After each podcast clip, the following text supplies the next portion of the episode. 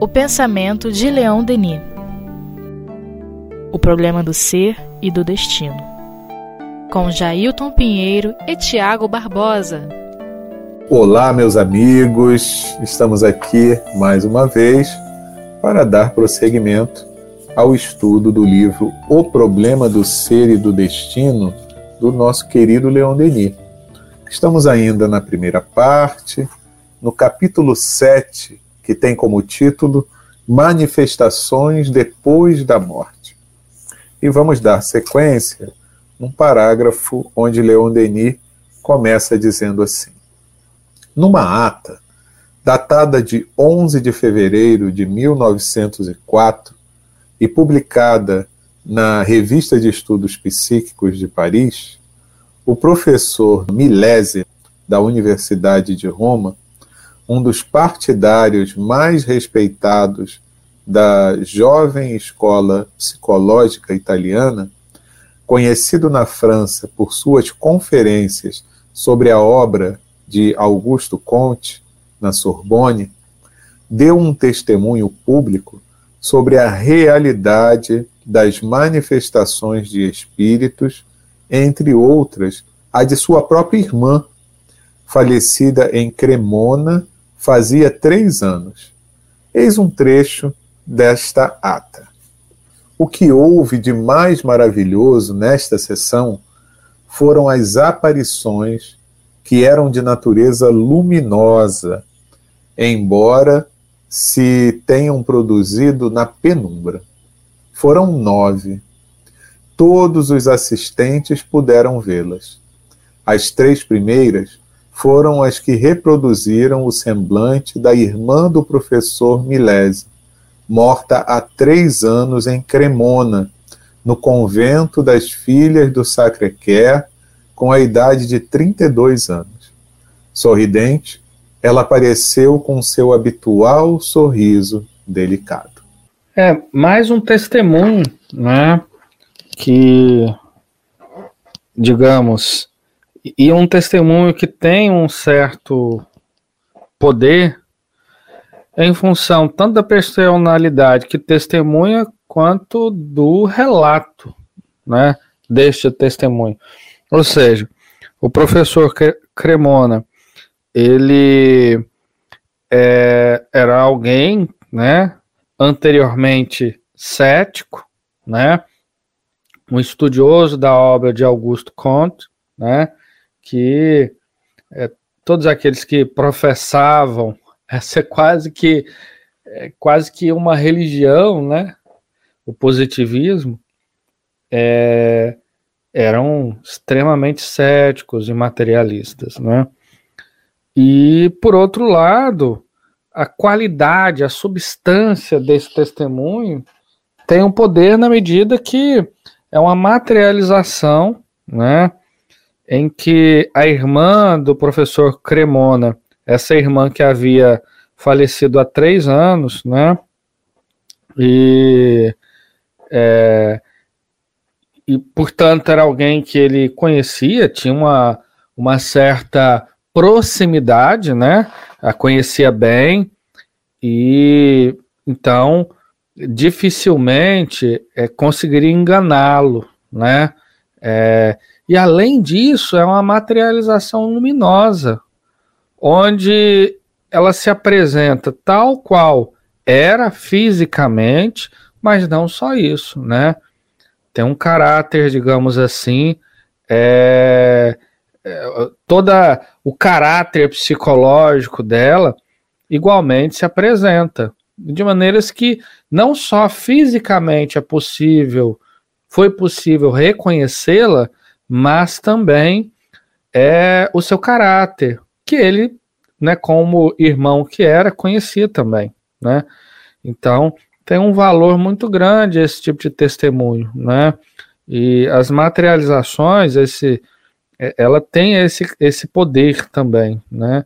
De muitas das vezes trazer com muita tranquilidade é, esse conjunto de elementos que compõem, sem dúvida nenhuma, uma prova de identidade.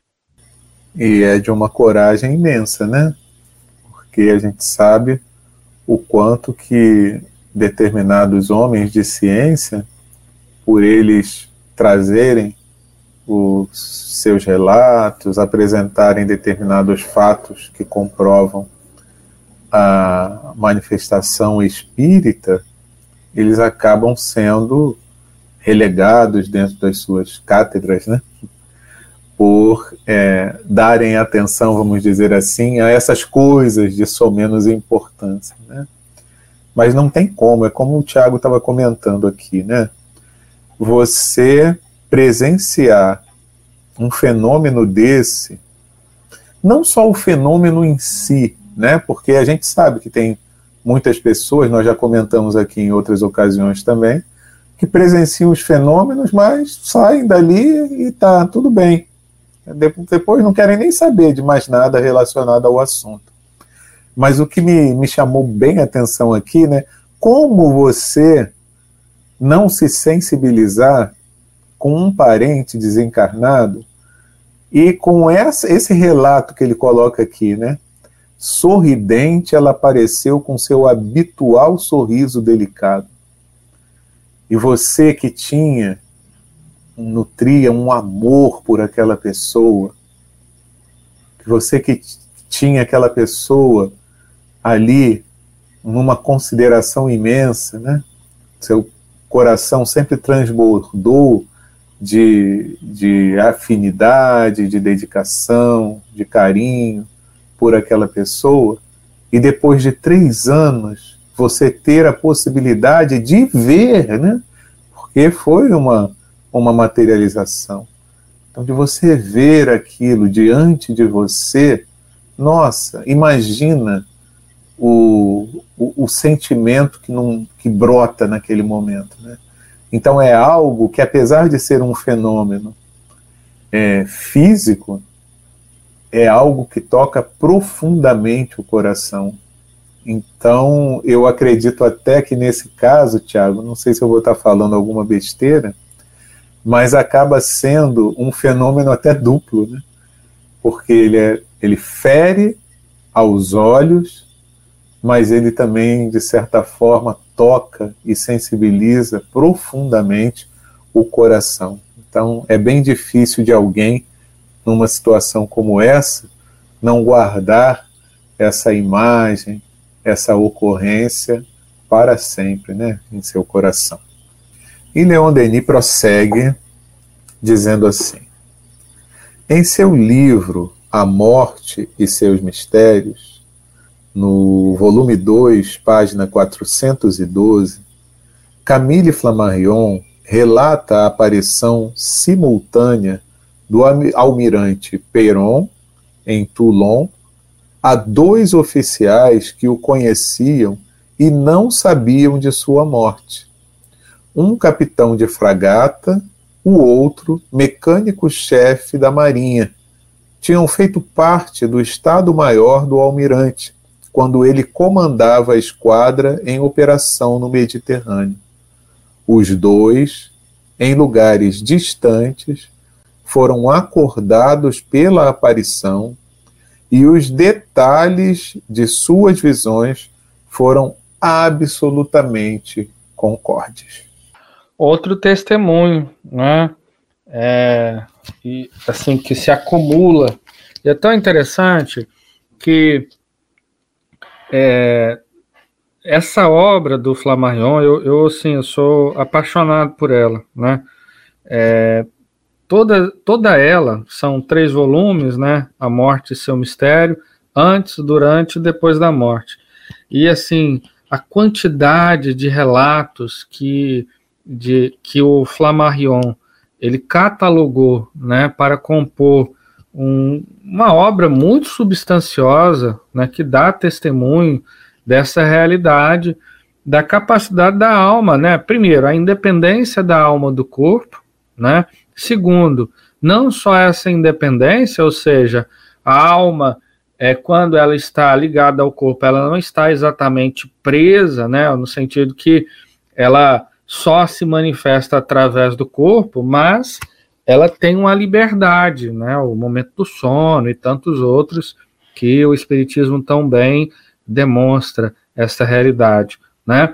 Mas, é, para além disso, ela sobrevive ao corpo, né? E o Flammarion, este pequeno relato, né, dá conta disso, ou seja, de que, de fato, a alma, ela, ela é independente e ela sobrevive ao corpo.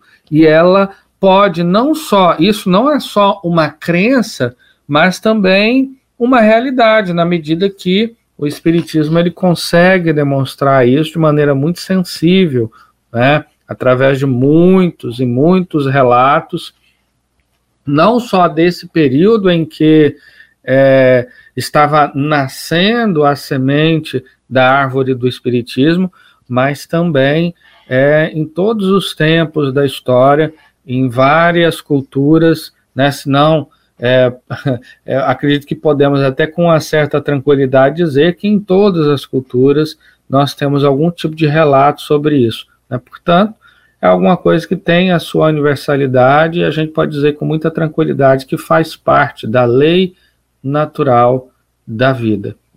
E esse detalhe né, dessa aparição que ele chama de aparição simultânea é muito interessante, né? porque a gente vê também a capacidade de irradiação. Então, onde estava o espírito naquele momento, né? Será que ele estava num lugar e os dois viram é, apenas um, um reflexo do que seria essa aparição? E aí eu me lembrei de que naquela época talvez fosse até mais difícil de você conseguir explicar um, um fenômeno desse. Mas hoje em dia, que a gente está na nossa casa e a gente vai fazer uma live na internet e cada um está na sua casa e está vendo a mesma imagem, né?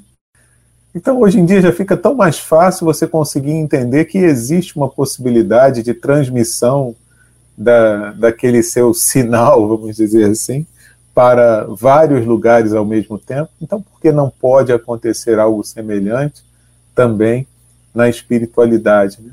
Então, explicação que pode se dar de diversas formas para um fenômeno é, desse tipo, né? Então, hoje, como a gente já avançou tecnologicamente, nós temos muito mais exemplos de ou analogias que a gente pode fazer para fenômenos desse tipo do que a gente tinha naquela época, né? Então, a gente vê que é, a gente sabe, né, que as possibilidades no plano espiritual estão bem, são bem mais avançadas do que as do plano físico, né? Então, as possibilidades de se é, de manifestações, né, utilizando determinados recursos que às vezes a gente não tem nem noção de quais sejam, é, já existiam, né, desde sempre, né, e desde dessa época também estudada por, pelos nossos queridos amigos, né. Então é a, a tecnologia avançando e a gente podendo ter alguns meios de explicar, pelo menos fazer uma, uma certa comparação, que não retrata a realidade em si, né, mas pelo menos a gente ter uma ideia melhor dessas possibilidades não é verdade? No grupo de estudos, continua Denis, que dirigi durante muito tempo em Tours, os médiums descreviam aparições de pessoas falecidas que só eles conseguiam ver, é verdade, mas que eles nunca tinham conhecido. Jamais tinham visto imagem alguma que as representasse nem ouvido descrição alguma sobre elas, e depois de suas indicações eram reconhecidas pelos assistentes. Pois é, aqui nós temos um, um caráter, digamos assim, complementar, né, aquilo que o Flammarion colocou na Morte Seu Mistério. É, e Denis lança luz por um aspecto é, digamos, que ele gostaria de sublinhar, né, e bem interessante. Ou seja, é o caso dos médiums que têm percepções psicovisuais, né? Ou seja, Eles conseguem perceber uh, os espíritos visualmente, né? Essa, essa percepção ela se dá de variadas formas, né? Mas também visualmente. E traçar ali uma quantidade grande de características que é, ao serem aferidas, se percebe que se trata dessa ou daquela pessoa, né? É, eu me recordo de um caso de, um, de uma criança que estava na escola, né? E certa feita é, tá conversando com a outra criança. Aí todo mundo na sala assim parou e falou, mas, né? Inclusive a própria professora falou, mas está conversando com quem? Aí o garoto, com naturalidade, ele falou: Ah, estou conversando com fulano de tal. Ele está dizendo que é seu filho. Aí a professora toma um susto, né? Porque se tratava do filho dela que havia falecido. E todas as características que o aluno havia apresentado, de fato, estavam ali. Outro caso muito interessante, que eu, bem interessante mesmo, está numa obra muito bacana chamada Animismo e Espiritismo, do Alexander Aksakov. O Aksakov conta uns relatos de fotografia espírita, mas que tem relação com isso aqui que Denis trouxe. Pelo seguinte, é, o que, que acontece? Em determinadas sessões, eles conseguiam fotografar os espíritos, ou seja, tiravam a fotografia próxima a determinadas pessoas e quando velava a chapa fotográfica, estava ali a imagem do espírito, né? Mas aconteceu uma coisa muito curiosa. Antes que fosse disparada a fotografia, o Aksakov ou um outro investigador pedia que os médiums videntes, né, é, pudesse dizer as características né, é, daqueles espíritos que eles estavam enxergando. E eles anotavam. De maneiras que, quando é, se revelava a fotografia, batia com o relato. Né? Então, tudo isso compõe um conjunto de testemunhos que demonstra novamente, né, como nós havíamos dito, essa realidade da sobrevivência da alma. Né? Ela sobrevive. Ela sobrevive. E é bem interessante, né? Conheço alguns médiums que, com essa característica da, da visão espiritual, normalmente acontecia algo bem parecido do que Denis está descrevendo aqui, né? A pessoa chegava, às vezes no momento de um atendimento fraterno, aí passava de repente alguma situação relacionada alguma situação vivenciada por ela, às vezes com a informação trazida sobre a perda de algum ente querido que estava deixando ela triste, mas aí o médium perguntava, né? Mas como é que era esse seu seu pai, por exemplo, né? Ou se fosse a mãe, como é que é esse esse ente querido que você está dizendo? Aí a pessoa relatava e aí o médium dizia assim, mas engraçado, eu estou vendo aqui é um outro espírito, assim, assado, assado, assado. Às vezes dizia, ah, é minha avó, ah, é meu tio e tal, né? Então, essa questão né, de, de você poder identificar e, é, às vezes, né, você vai pensar, não, então ele está dizendo porque eu estou falando aqui do meu pai ou do meu tio, e às vezes é um outro espírito, né? Que não tem nada a ver, que prova que não é a a, a sua mente que está projetando nada para que ele veja, né? Porque também existe essa hipótese, às vezes, levantada, né? Ah, que eu estou projetando e ele está vendo o que eu estou projetando na minha mente, né? Então é bem interessante quando a gente tem essas, esses relatos que acabam dando um, testemunho né, verdadeiro, uma indicação, pelo menos, de que é a visão, sim, de um espírito que está ali sendo relatado. É bem legal mesmo, né? Às vezes, os espíritos se materializam a ponto de poder escrever em presença de pessoas encarnadas e à vista delas numerosas mensagens que ficam como provas de sua passagem. Este foi o caso da esposa do banqueiro Livermore, cuja letra foi considerada idêntica à que tinha durante sua existência terrestre. Ver em Aksakov Animismo e Espiritismo. Pois é, olha só que interessante, né? Porque veja, em alguns casos de materialização é só, digamos, uma aparição. Em outros, além da aparição, você tem também uma, uma interação, ou seja, ele consegue falar e interagir com o público que está ali é, presente. Interagir, digamos, vocalmente, né, através da voz.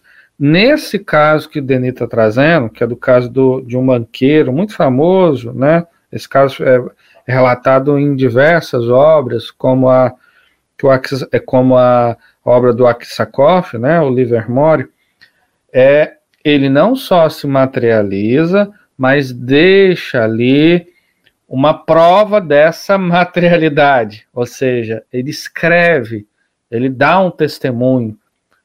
E a gente pode dizer, bom, tá bom, escreveu, mas é, isso é, não descarta a fraude. Só que a caligrafia é a mesma dele quanto vivo, reconhecido, né, nesse caso, pela própria esposa, né?